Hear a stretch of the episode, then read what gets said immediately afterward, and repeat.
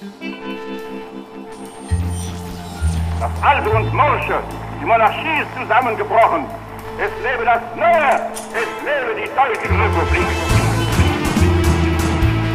Gewalt gegen Wahlen, junge Republik und rechte Netzwerke. Die Podcast-Reihe.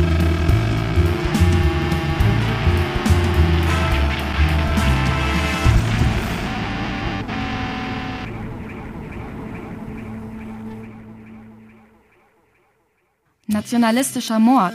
Auf einen Spaziergang erschossen. Erzberger ermordet. Durch zwölf Revolverschüsse getötet. Meuchelmord. Blausäureattentat auf Scheidemann. Scheidemann unversehrt, der Täter entkommen. Minister Dr. Rathenau erschossen. Regierungspräsident Walter Lübcke starb durch Kopfschuss aus nächster Nähe. Walter Rathenau, Matthias Erzberger, Philipp Scheidemann, Walter Lübcke. Was diese Männer gemeinsam haben? Sie alle wurden Opfer politischer Attentate. Und die Attentäter waren alle Rechtsterroristen. Doch mit einem Unterschied. Zwischen den Attentaten auf Rathenau, Erzberger und Scheidemann und dem auf Walter Lübcke liegen fast 100 Jahre. Wir alle erinnern uns wahrscheinlich noch gut an den 1. Juni 2019, den Tag, an dem Walter Lübcke ermordet wurde. Der Regierungspräsident von Kassel saß auf seiner Terrasse und rauchte eine Zigarette. Es war spät abends, als sich der Rechtsterrorist Stefan Ernst über eine Pferdeweide dem Haus näherte. Er tötete Lübcke aus nächster Nähe mit einem Kopfschuss. Doch rechte Attentate auf PolitikerInnen sind in Deutschland nichts Neues. In den Jahren 1921 und 22 gab es eine ganze Serie von rechten Attentaten, bei denen zahlreiche Politiker verletzt oder ermordet wurden. Besonders viel Aufsehen erregte der Mord an dem damaligen Außenminister Walter Rathenau am 24. Juni 1922. Anlässlich seines 100. Todesjahres hört er Gewalt gegen Weimar, ein Podcast von Public History Studierenden im Auftrag des Leibniz Zentrums für zeithistorische Forschung Potsdam, produziert von der Kooperative Berlin Medienproduktion. In insgesamt drei Folgen werden wir über politische Morde in der Weimarer Republik sprechen. Im Mittelpunkt der heutigen Folge steht der Mord an Walter Rathenau. Wir werden rekonstruieren, wie es zu den Attentaten in den frühen 1920er Jahren überhaupt kommen konnte. Dafür haben wir recherchiert, uns in Quellen eingelesen und mit Expertinnen gesprochen.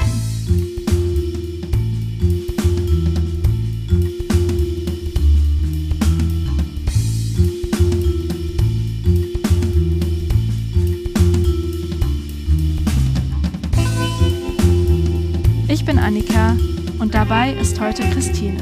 Hallo Christine. Hallo Annika. Heute wollen wir erstmal verstehen, wie überhaupt eine Situation entstehen konnte, in der so viele Attentate möglich waren. Dafür gehen wir nochmal ein Stück zurück und sprechen über den Anfang der Weimarer Republik. 1922 ist das Jahr des Attentats auf Walter Rathenau. Wir wollen zunächst einmal genauer verstehen, in welcher Zeit bewegen wir uns, Christine? 1922 ist der Erste Weltkrieg seit drei Jahren vorbei. Wir erinnern uns, 1918 verliert das Deutsche Kaiserreich den Krieg. Am 11. November werden die Kriegshandlungen durch einen Waffenstillstand beendet. Die Soldaten kehren von der Front in ihre Heimat zurück. Zwei Tage vor dem Waffenstillstand wird aber in Berlin plötzlich die Republik ausgerufen. Und das gleich zweimal. Gegen 14 Uhr ruft der SPD-Politiker Philipp Scheidemann vom Balkon des Berliner Reichstags aus die Worte, die ihr eben schon im Intro gehört habt. Das Alte und Morsche, die Monarchie ist zusammengebrochen. Es lebe das Neue, es lebe die Deutsche Republik. Der Ausschnitt stammt übrigens aus einer nachträglichen Aufnahme von Scheidemanns Rede. Denn die originalen Worte wurden nicht aufgezeichnet. Nur zwei Stunden nach Scheidemann ruft Karl Liebknecht vom Spartakusbund eine Räterepublik aus. Bereits von Tag 1 der Republik ist man sich also nicht einig über die Staatsform. Durchgesetzt hat sich letztlich aber Scheidemanns Proklamation. Wilhelm II., der zu der Zeit regiert, überlegt in diesen Tagen noch als Kaiser abzudanken. Doch man kommt ihm zuvor. Sein Thronverzicht wird einfach verkündet und der Sozialdemokrat Friedrich Ebert zum Reichskanzler ernannt. Damit ist die Monarchie gestürzt und die Republik ist plötzlich da. In Weimar, deswegen übrigens auch Weimarer Republik, arbeitet eine Nationalversammlung die erste demokratische Verfassung von Deutschland aus. Eine ganz neue Staatsform, die wirklich über Nacht aus dem Boden gestampft wird. Und das ist nun die Situation, auf die die heimkehrenden Soldaten treffen.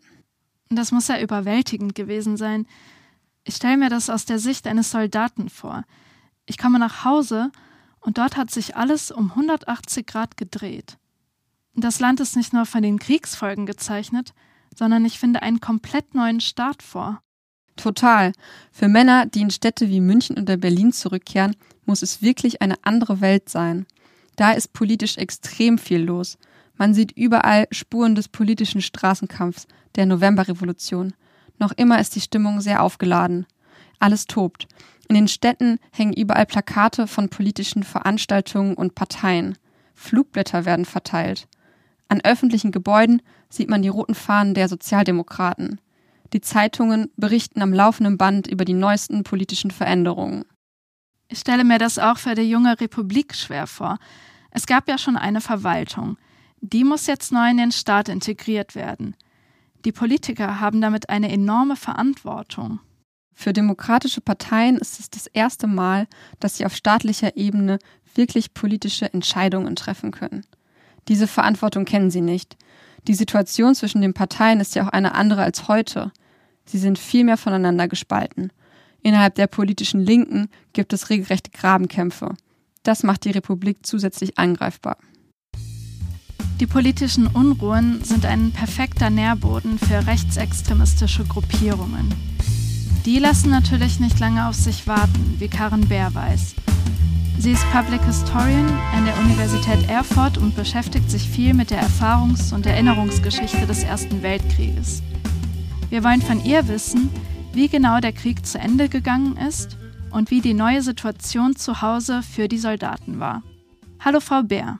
Die Bildung von rechten Gruppierungen steht auch im Zusammenhang mit dem Ausgang des Weltkrieges. Wie genau ist denn der Krieg zu Ende gegangen? Deutschland, das Deutsche Reich hat den Ersten Weltkrieg verloren, äh, zusammen mit seinen Verbündeten, den Mittelmächten. Es wurde nicht an der Front sozusagen vernichtend geschlagen, daher auch die äh, Legende sozusagen im Felde unbesiegt, aber es war nicht mehr möglich für die Mittelmächte, den Krieg zu gewinnen. Sie hatten ähm, nicht genug Nachschub an ähm, unverletzten Soldaten, an Nahrungsmitteln, an Material. Und äh, das zeichnete sich im Sommer 1918 ab. Ähm, Im Herbst hat dann äh, die deutsche obere Heeresleitung um einen Waffenstillstandsvertrag angesucht ähm, bei den Alliierten, beim amerikanischen Präsident Wilson. Und äh, eine der Voraussetzungen war, ähm, dass der Kaiser abdankt, dass es eine neue Regierung gibt, die dann tatsächlich auch diesen Waffenstillstand unterzeichnet hat am 11. November 1918 in Compiègne. Damit ist der Erste Weltkrieg zu Ende gegangen. Aber es war keinesfalls Friede in Europa. An vielen Orten gab es Grenzkriege, auch ähm, Bürgerkriege, die sich entzündet haben. Neue Staaten haben sich gegründet. Es war also äh, eine große Umbruchszeit. Wenn wir uns die Situation in Deutschland anschauen, wie wurde die junge Weimarer Republik jetzt von der Bevölkerung aufgenommen? Prinzipiell war die Republik und das damit verbundene allgemeine Wahlrecht natürlich etwas, was viele Bevölkerungsgruppen eingeschlossen hat, äh, die Mehrheit der Bevölkerung. Aber letztlich hat die Republik nicht geschafft, eine positive Gründungserzählung zu schaffen. Sie baute auf auf einem verlorenen Weltkrieg. Die Rechten, die Deutschnationalen gaben der Heimatfront die Schuld am verlorenen Krieg mit dem Durchstoßvorwurf, wenn ihr noch länger durchgehalten hättet, dann hätten wir den Krieg nicht verloren, dann hätten wir ihn vielleicht noch gewinnen können. Einige wollten den Kaiser zurückhaben, die bürgerlichen Beamten, die Offiziere hätten präferiert, lieber einen, einen Kaiser, eine Monarchie wieder zurückzubekommen. Und dann gab es natürlich noch die ganz linken Kräfte, die unabhängige Sozialdemokratie, die lieber ein Rätesystem gesehen hätte wie in der Sowjetunion. Das heißt, über den Weg der Mitbestimmung oder sozusagen über das Ziel des neuen Staates war man sich weniger einig. Es gab ja auch große Herausforderungen in der Weimarer Republik äh, mit der Inflation, mit den Reparationen, die man da auch ähm, lösen musste, sodass das kein einfacher Start war. Wie haben die Soldaten nach Kriegsende dann in das zivile Leben zurückgefunden? Für die Soldaten, das ist ja eine sehr große Gruppe, die am 11. November 1918 noch für Deutschland unter Waffen stand. Das sind sechs Millionen Männer. Dazu kommen noch die weiblichen Krankenschwestern und die Etappenhelferinnen. Da hat natürlich jeder eine ganz individuelle Geschichte. Prinzipiell hat aber der Großteil dieser Gruppe sich relativ geräuschlos reintegriert. Sie sind an ihre Orte auf den Bauernhof oder ähm, auch in den Betrieb zurückgekehrt, gerade für die Angestellten gab es ein Rückkehrrecht. Das heißt, äh, man bekam wieder einen Arbeitsplatz. Das war nicht immer genau der, den man verlassen hatte, aber man war erstmal versorgt. Schwieriger war es vor allem für die Gruppen, die nicht genau an diesen Ort zurückkehren konnten. Also die Lost Generation, die Abiturienten und Studenten, die jetzt nicht genau wussten, wie geht's mit ihnen weiter, die noch keine eigene Familie hatten, in die sie zurückkehren konnten. Oder auch die Berufsmilitärs, die aktiven Offiziere, für die im neuen ganz kleinen Heer der Weimarer Republik kein Platz war. Und die mussten sich eine ganz neue Identität und auch Existenz aufbauen. Eine weitere Gruppe, für die es natürlich schwer war, wieder anzukommen, waren diejenigen, die körperlich oder psychisch äh, versehrt waren, denen Gliedmaßen fehlten, die ähm, zum Teil auch Krankheiten hatten wie Malaria, wo man täglich abends einen Fieberschub bekam, dann seine Arbeit vielleicht nicht mehr ausüben konnte. Oder natürlich auch die, die eben nervenkrank waren oder ähm, shell-shocked, also sogenannte Kriegszitterer, die nervlich, psychisch äh, traumatisiert waren. Wenn Sie Kriegszitterer sagen, fällt mir sofort die Figur Gerion Rath ein, der Kriminalkommissar bei Babylon Berlin. Er ist ja auch Kriegsveteran und soll wohl an einer posttraumatischen Belastungsstörung leiden. Das drückt sich dann in diesen Zitterattacken aus, die ihn manchmal überfallen und ihm auch den Alltag schwer machen. Frau Bär, wie sind die Kriegsrückkehrer denn mit diesen schwierigen Alltagsbedingungen in der Weimarer Republik umgegangen? Für die meisten hieß es erstmal nach Hause kommen, wieder anfangen, ähm, wieder sich in die Familie einleben, aber vor allem auch überleben. Geld verdienen, einen Arbeitsplatz finden. Die Arbeitslosigkeit war sehr hoch. Die Versorgung mit Nahrungsmitteln war schwierig. Viele hatten kein Gespartes. Das Geld verlor ständig an Wert. Wir erinnern uns vielleicht an diese ähm, Hyperinflation dann 1923, aber das war auch schon 1918, 1919 der Fall, dass äh, das Geld rapide an Wert verlor. Das heißt, mit dem, was man vor drei Jahren mal gespart hatte, konnte man jetzt kein Haus mehr kaufen, sondern vielleicht nur noch einen Koffer. Und es gab ja gewisse Gruppierungen, in denen sich die Kriegsrückkehrer zusammengefunden haben. Können Sie uns darüber etwas erzählen? Viele Kriegsrückkehrer haben sich als Veteranen verstanden, also dass sie nicht nur während des Krieges zuständig waren für das Wohl der Nation, sondern auch nach ihrer Rückkehr sich dem besonders verpflichtet gefühlt haben und wie sie das ausgedrückt haben, in welche Vereinigungen, Organisationen sie sich dafür begeben haben, war natürlich sehr unterschiedlich. Da Deutschland äh, fast die gesamte männliche erwachsene wehrfähige Bevölkerung zwischen 18 und 50 mobilisiert hat, waren natürlich auch Kriegsheimkehrer in freiwilligen Feuerwehren oder äh, Faschingsvereinen.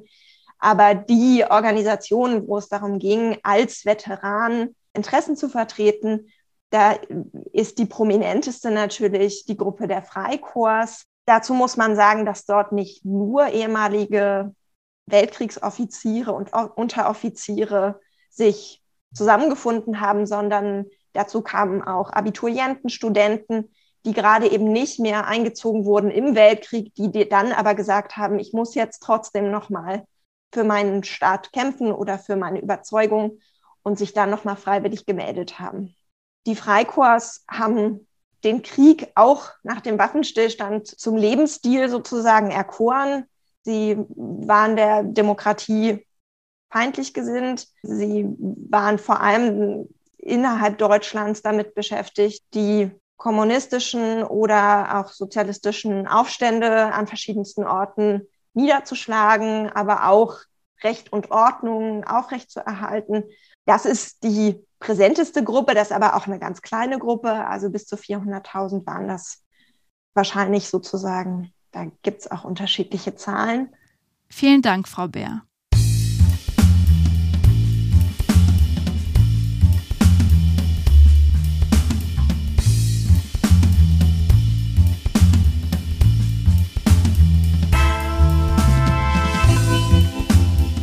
Wir haben jetzt einen guten Einblick in das Leben der Kriegsrückkehrer bekommen.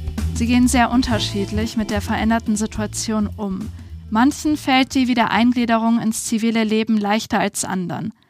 Ein kleinerer Teil schließt sich in Freikorps zusammen. Sie schüren Hass auf bestimmte Politiker.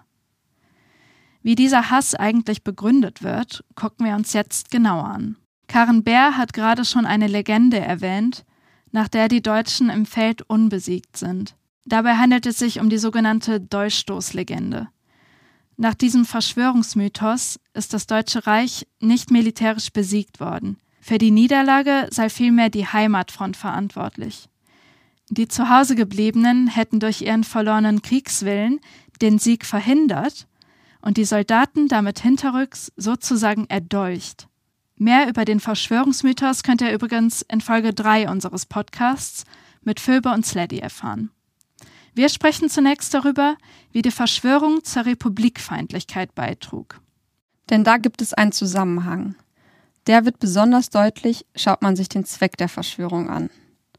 Letztlich handelt es sich ja bei der Dolchstoßlegende um den Versuch, die Verantwortung für die Kriegsniederlage vom militärischen in den zivilen und politischen Bereich abzuschieben. Man sucht einen Sündenbock.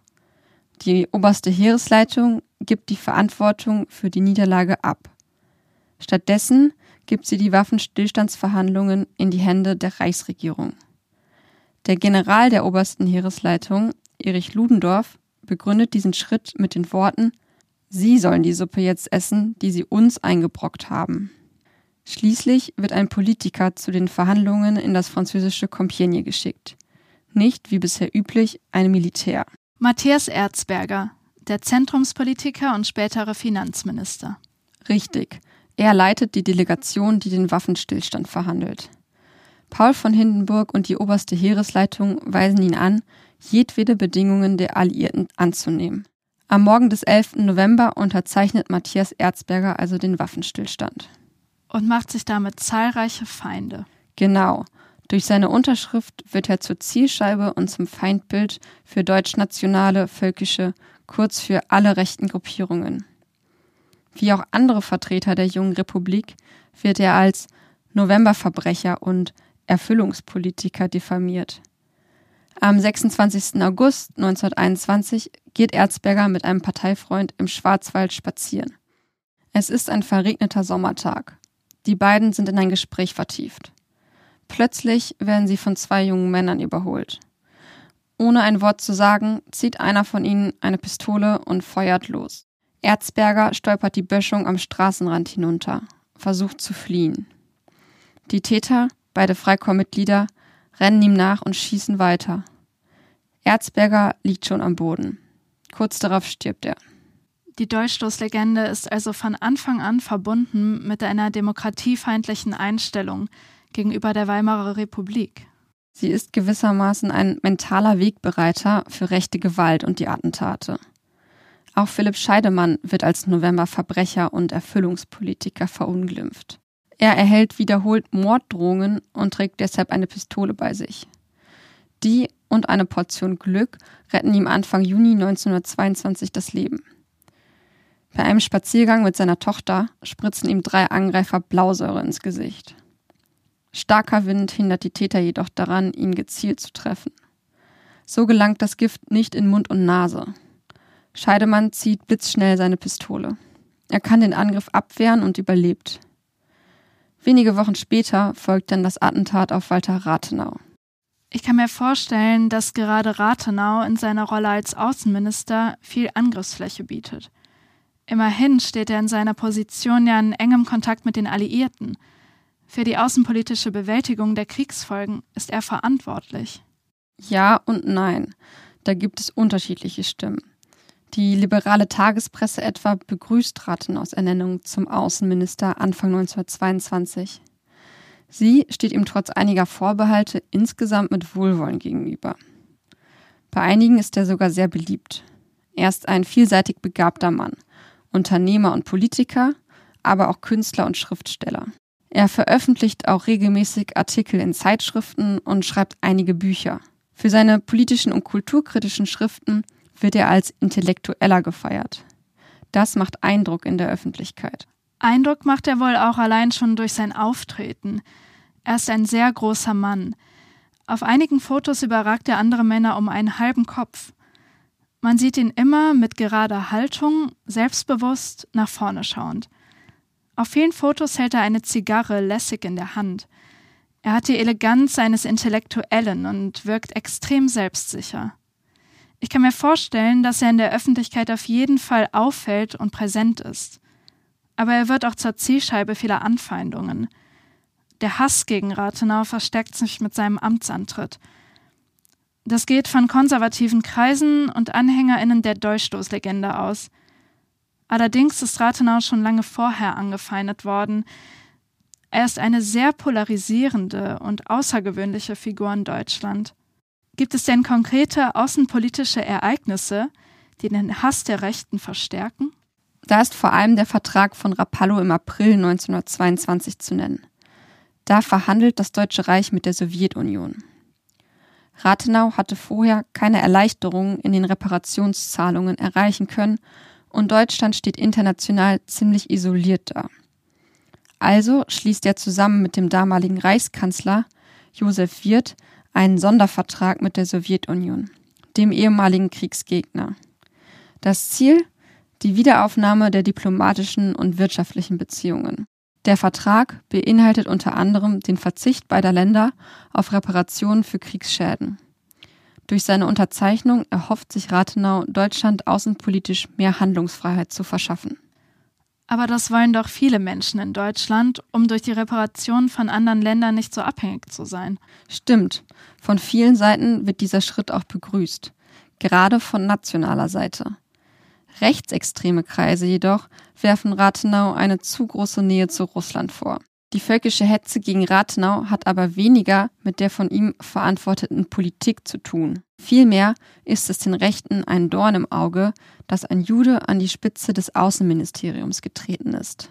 Mit Rapallo versuchen sie ihr antisemitisches Feindbild zu legitimieren, das sie schon lange vorher hatten. Nicht zuletzt ist Rathenau deshalb ein Angriffsziel, weil man sich mit seiner Ermordung den größten öffentlichen Aufruhr erhofft. Wir haben jetzt viel darüber gesprochen, wie die Rechten ihre Feindbilder entwickelt haben. Hören wir doch mal in eine Quelle rein, in der genau das passiert.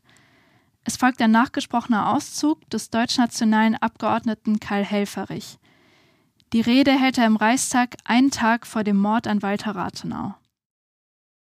Meine Damen und Herren, die Politik der Erfüllung hat uns, das will ich einmal kurz zusammenfassen, die furchtbare Entwertung des deutschen Geldes gebracht hat unser Mittelstand zermalmt, hat zahllose Menschen und Familien in Not und Elend gebracht, hat zahllose Menschen in Verzweiflung und Selbstmord getrieben. Sie hat große wertvolle Teile unseres nationalen produktiven Kapitals dem Auslande ausgeliefert. Sie hat unsere wirtschaftlich und soziale Ordnung in ihren Grundfesten erschüttert. Meine Herren von der Regierung, was soll werden, wenn weiter Erfüllungspolitik gemacht wird? Die Sache liegt so. Die Fortsetzung der Erfüllungspolitik ist die sichere Katastrophe. Die rechten Anfeindungen gegen Rathenau gibt es also nicht nur in der Zivilbevölkerung, sondern auch mitten im Herzen der Demokratie, dem Parlament. Meist ist der Hass dabei offen antisemitisch. Helferich führt die Hetze gegen die sogenannten Erfüllungspolitiker maßgeblich mit an. Das geht so weit, dass Rathenau schließlich Morddrohungen erhält. Die Polizei hat sogar ganz konkrete Hinweise auf ein mögliches Attentat und warnt Rathenau. Trotzdem lehnt er jede Form von Schutzmaßnahmen ab.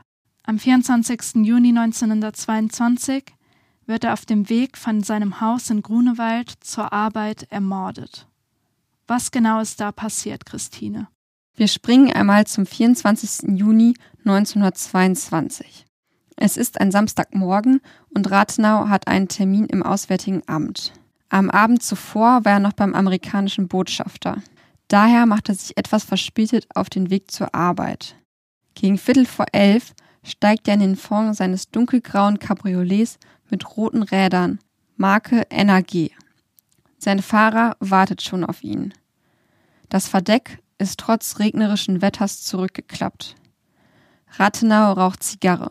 Fünf Minuten später sieht ein Polizist das Auto Richtung Halensee vorüberfahren, gefolgt von einem zweiten Wagen. In ihm befinden sich drei Personen mit Fliegerkappen.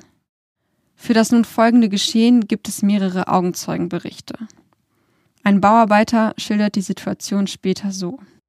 Als der erste Wagen etwa noch 200 Meter von mir entfernt war, bemerkte ich, wie der hintere Wagen denselben zu überholen versuchte. In meiner Höhe fuhren beide Wagen Seite an Seite drei Viertel Meter auseinander. Der in der Fahrtrichtung links sitzende Mann beugte sich plötzlich nach vorn und erhob sich von seinem Sitz. Dann drehte er sich halb rechts seitwärts und nun hörte ich plötzlich acht bis zehn Schüsse fallen. Ich bemerkte, dass sie aus einer Maschinenpistole abgegeben wurden, die der Mann noch in seiner linken Hand hielt. Nach diesem Vorgang war ein Bremsen beider Wagen zu sehen. Gleichzeitig bückte sich der rechts sitzende Mann in den Wagen hinein und erhob sich dann wieder, drehte sich nach rechts seitwärts und warf etwas in das Auto hinein. Dieses Etwas ist eine Handgranate. Es gibt eine Detonation und der Wagen kommt zum Stehen. Erschossen in einem Auto mit offenem Verdeck. Das erinnert uns heute an das Attentat auf John F. Kennedy 1963. Stimmt. Ebenso wie Rathenau bleibt Kennedy trotz vorheriger Attentatswarnungen gelassen und verzichtet auf das Verdeck seiner Limousine. Heute ist so etwas natürlich nicht mehr denkbar, auch gerade wegen solcher Erfahrungen. Man stelle sich einmal vor, Bundeskanzler Olaf Scholz würde in einem Cabrio durch die Stadt fahren und nicht in einem gepanzerten, kugelsicheren Amtswagen. Trotz dieser Parallelen. Wichtig ist, dass hinter dem Attentat auf Rathenau eine ganze Organisation steckt. Die drei Täter im Auto handeln als Mitglieder eines rechtsradikalen Netzwerkes, der Organisation Konsul, kurz OC. Die OC ist auch schon für die Attentate auf Matthias Erzberger und Philipp Scheidemann verantwortlich gewesen. Das heißt also, dass die Attentate zentral organisiert werden. Der Historiker Dr. Bernhard Sauer hat besonders zu rechten Netzwerken in der Weimarer Republik geforscht. Mit ihm tauchen wir einmal tief ein in die Strukturen der Verschwörungsorganisationen. Wir wollen ihre perfiden Pläne zutage fördern, um zu verstehen, wie sie den Mordkomplott an Rathenau organisieren können.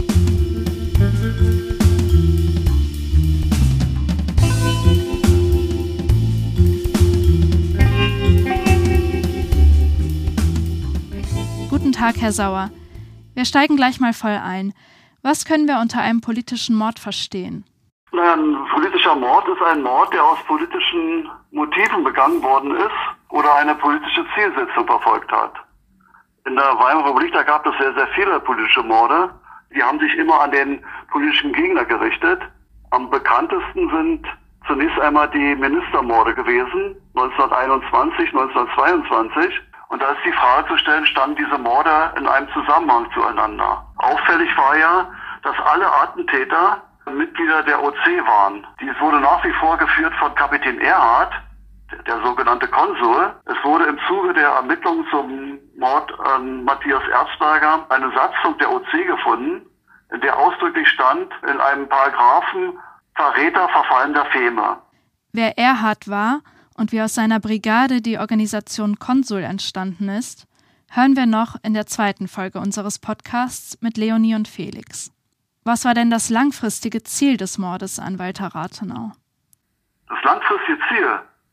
Naja, gut, es war offensichtlich, äh, die Weimarer Republik zu destabilisieren. Es spricht vieles dafür, dass eben tatsächlich von einer Zentrale aus der Befehl gegeben worden ist, Regierungsmitglieder zu töten und dadurch Unruhe zu erzeugen, eventuell eben auch also Aktionen der Linksradikalen zu provozieren, um dann von den rechtsgerichteten Regierungen, vor allen Dingen in Bayern, äh, zur Hilfe gerufen zu werden und dass dann er halt mit seinen Truppen, die er nach wie vor zusammengehalten hatte, als Ordnungsmacht äh, zur Hilfe gerufen worden wäre. Wie konnte das denn sein, dass sich so eine große Anzahl an Menschen organisiert, um diese Morde zu begehen? Wie sah die Struktur hinter den Freikorps aus? Die waren Führer, ehemalige Offiziere der alten kaiserlichen Armee, die vor überwiegend, also Frontoffiziere, die vor überwiegend an der Front gekämpft haben. Und in den Freikorps hatten die dann eben die absolute Befehlsgewalt.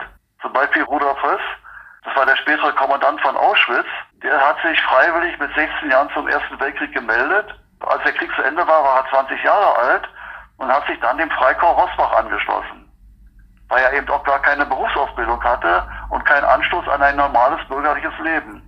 Das waren Menschen, die waren eigentlich nur geprägt durch den Krieg, durch das sogenannte Fronterlebnis und durch die im Krieg erzeugte sogenannte Kameradschaft. Und die waren dann sehr, sehr straff organisiert. Und in allen diesen rechtsradikalen Freikorpsorganisationen gab es dann die Feme, den Fememord. Das heißt, jemand, der irgendwie etwas ausplaudert, oder Sachen verrät, der verfällt der Feme. Das heißt, er wurde liquidiert. Und das war ein großes Druckmittel, um Disziplin zu erzeugen, Disziplin halten zu können. Vielen Dank, Herr Sauer. Jetzt wissen wir mehr über die Netzwerke, in denen die Attentäter agiert haben. Nun sollten wir uns unbedingt auch die Attentäter als Einzelpersonen anschauen. Wer genau führt das Attentat auf Rathenau aus? Wer sind die drei Personen im Auto?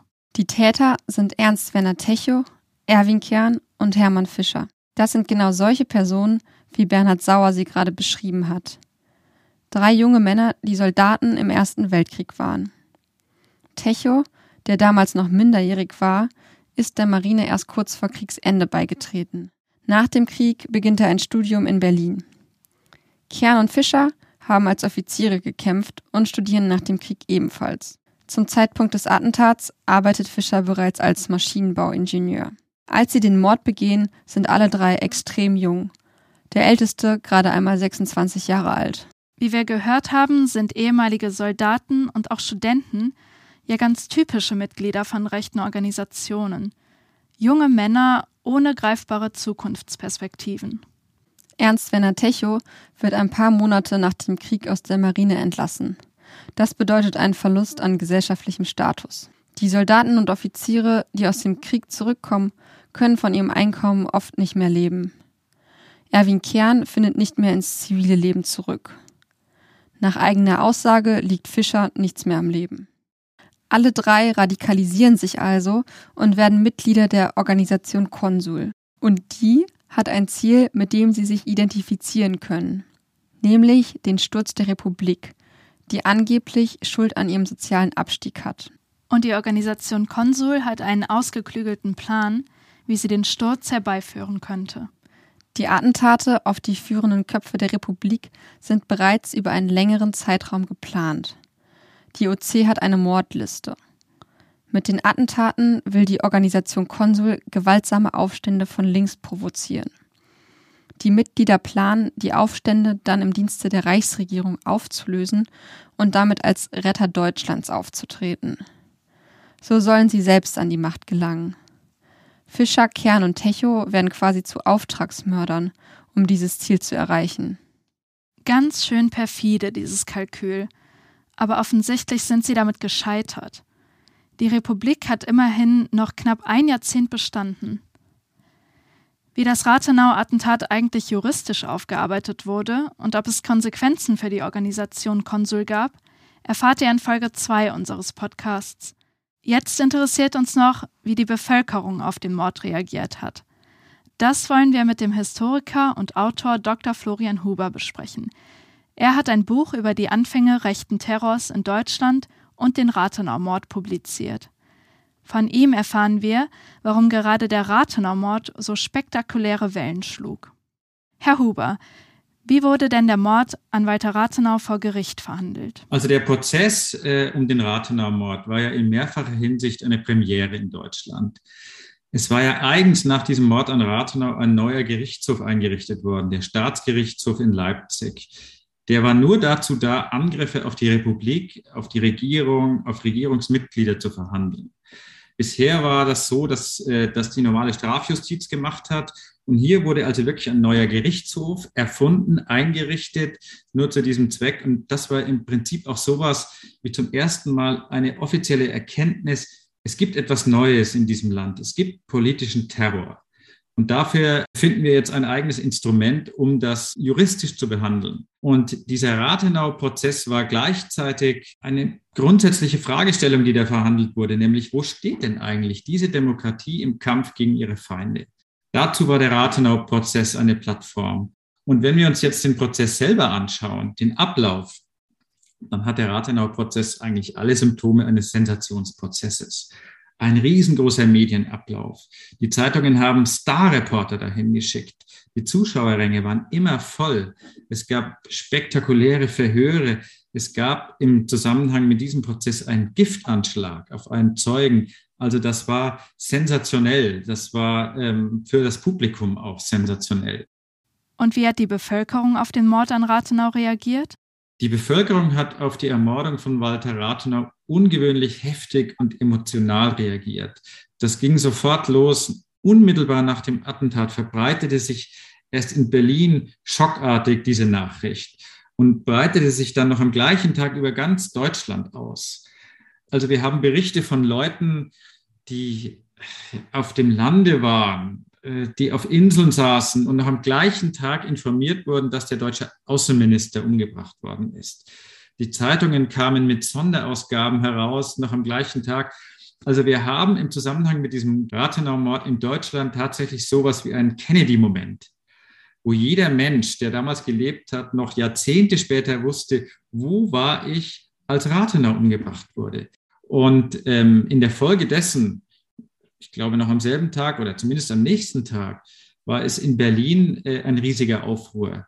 Hunderttausende gingen da auf die Straßen und haben demonstriert und haben ihre Anteilnahme ausgedrückt. Und über Berlin hinaus waren es in ganz Deutschland Millionen, die auf die Straßen gingen.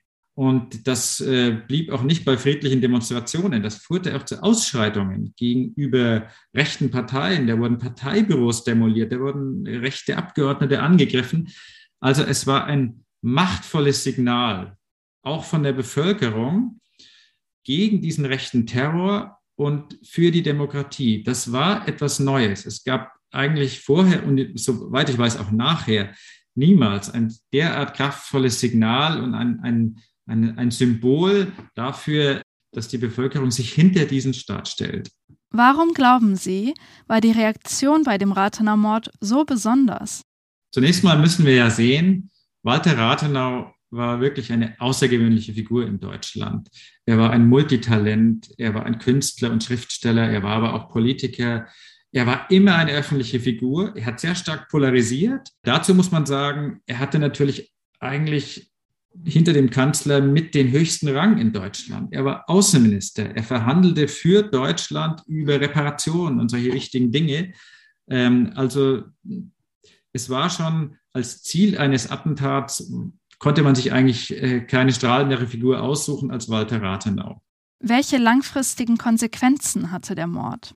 Der Mord an Walter Rathenau hat natürlich sofort auch äh, das politische Berlin beschäftigt.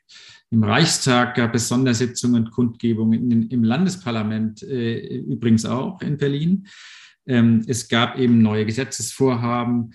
Ähm, es gab ein großes Staatsbegräbnis. Es gab Verbote von äh, rechtsextremen Vereinen, von Netzwerken.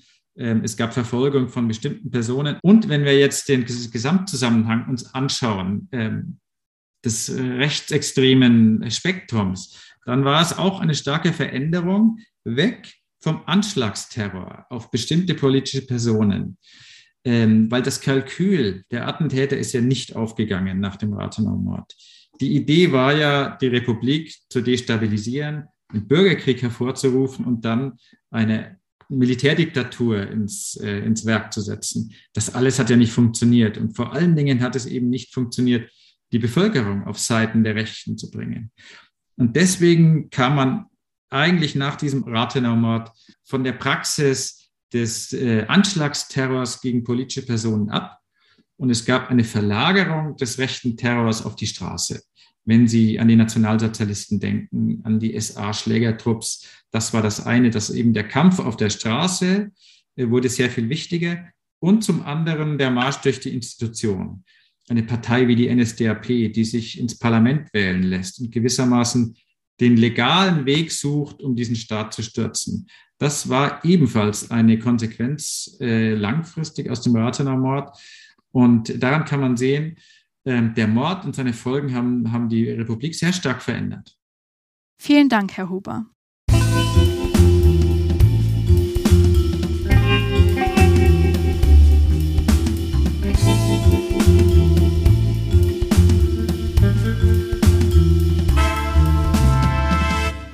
Florian Huber gerade angerissen hat, haben die Angriffe von Rechtsradikalen auf Politiker langfristig harte Folgen für die Demokratie. Wir denken dabei natürlich an den Aufstieg der NSDAP und rechte Tendenzen in der Bevölkerung. Dass die Attentate nicht nur Einzelfälle sind, sondern Teil eines größeren Plans zum Sturz der Demokratie, ist spätestens seit Rathenaus Ermordung klar. Der Reichskanzler Josef Wirth macht noch am Tag des Attentats die rechten Reihen der Politik für Rathenaus Tod verantwortlich. In der Trauerkundgebung im Reichstag für Walter Rathenau sagt er nämlich nach rechts gewandt, da steht der Feind, und darüber ist kein Zweifel, dieser Feind steht rechts. Gleichzeitig ruft er dazu auf, die Atmosphäre des Mordes zu zerstören. Der Sturz der Demokratie gelingt den rechten Angreifern Anfang der 1920er Jahre nicht. Trotzdem hinterlässt die Attentatsserie von 1921 und 22 ihre Spuren. Die Praxis rechten Terrors, auch gegen hochrangige Politiker, ist nun eine Option für die Gegner der Republik geworden. Wie Rechtsextreme sich in der Weimarer Republik vernetzten und wie dieselben Strukturen teilweise auch heute noch in rechten Gruppen funktionieren, erfahren wir in der nächsten Folge von Leonie und Felix. Aber jetzt möchte ich erst einmal von dir wissen, Christine. Was hast du aus der Recherche zu unserem Podcast am meisten mitgenommen? Gab es vielleicht Dinge, die neu für dich waren oder dich überrascht haben? Was mir vorher nicht bewusst war, war, dass die Attentate zentral gesteuert wurden. Dass die rechte Gewalt so organisiert war, von ganzen Netzwerken ausging. Was war für dich neu, Annika? Mich hat überrascht, wie heftig die Reaktion auf den Rathenau-Mord in der Bevölkerung war dass sich die Leute aus den verschiedenen politischen Lagern plötzlich verbündet haben. Zum Abschluss noch ein Blick auf die Gegenwart. Die Situation in der Weimarer Republik war eine ganz andere als heute und kann nicht gleichgesetzt werden. Trotzdem gibt es einige Parallelen, etwa wenn es um Radikalisierung und rechte Netzwerke geht. Auch der Attentäter, der Walter Lübcke erschoss, bewegte sich in rechtsextremen Kreisen. Ähnlich wie Rathenau wurde Lübcke über Jahre hinweg als Feindbild aufgebaut. Wenn euch die Geschichte über die Attentate in den frühen 1920er Jahren genauso mitgerissen hat wie uns, teilt unsere Folge gerne auf Social Media und lasst uns eine gute Bewertung da. Schaltet unbedingt für unsere nächste Folge wieder ein. Vielen Dank fürs Zuhören. Macht's gut. Eure Annika und Christine. Das war Gewalt gegen Weimar, ein Podcast des Leibniz-Zentrums für zeithistorische Forschung. Produziert von der Kooperative Berlin. Realisiert mit freundlicher Unterstützung der Bundesbeauftragten für Kultur und Medien.